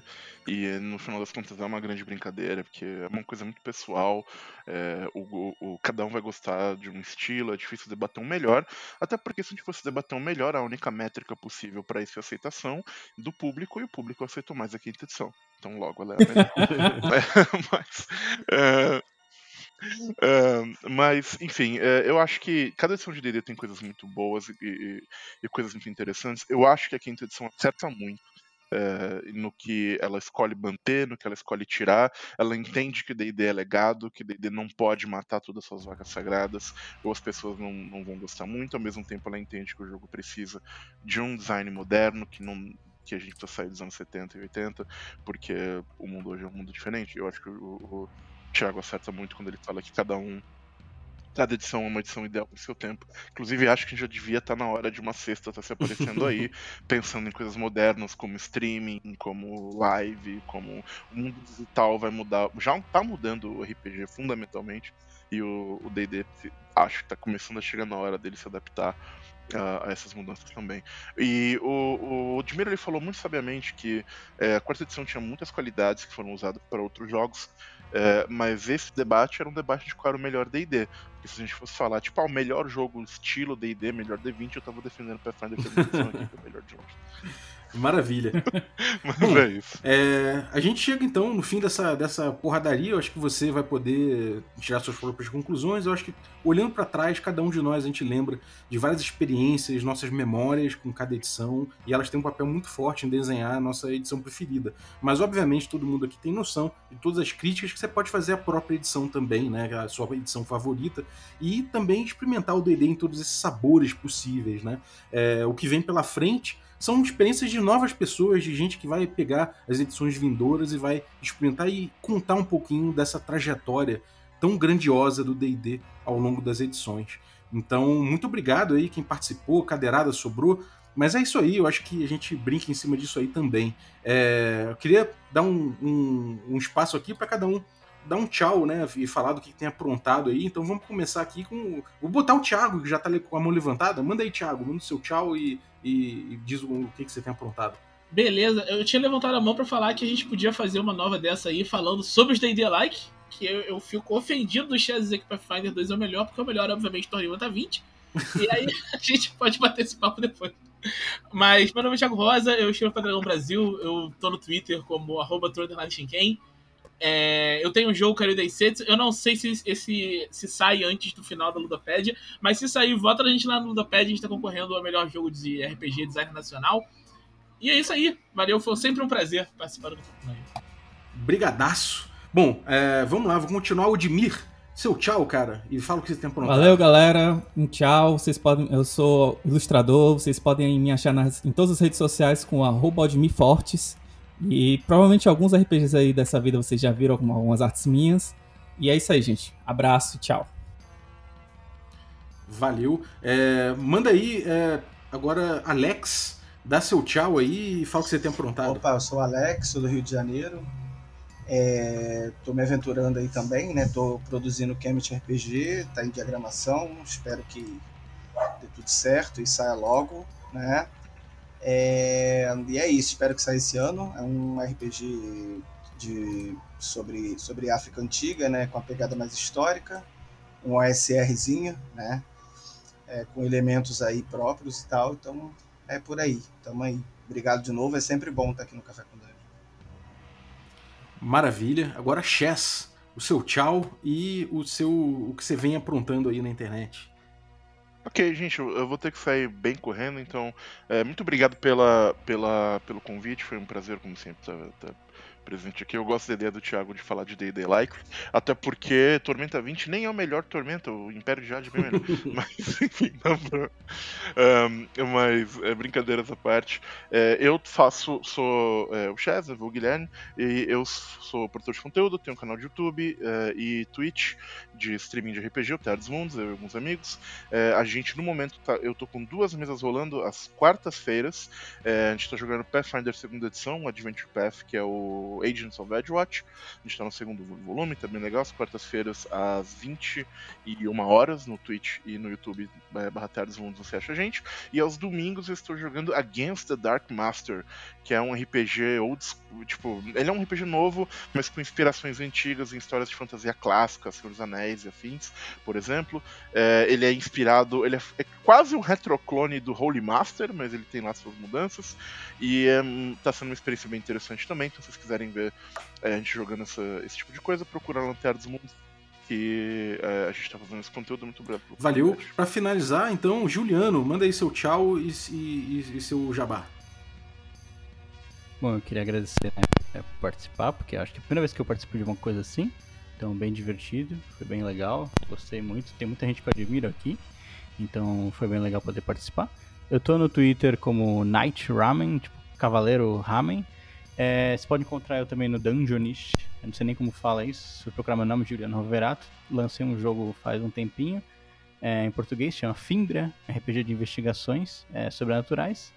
Tem uma arte bem legal do amigo meu. E eu tô aí no Twitter, você pode ver o que eu tô fazendo. Eu faço muita coisa em inglês atualmente, mas tô tentando trazer mais coisa em português. Maravilha, eu vou deixar os links de todos eles na descrição do episódio. Muito obrigado, gente. Já tem. Já a galera já tá querendo vazar, que já extravasou a hora, então muito obrigado, valeu zaço. É, valeu os nossos assinantes aí, a galera que torna possível essa aventura. Assinante Café Expresso, Café com Creme e Café Gourmet. Valeu zaço, gente. Um abraço e até a próxima.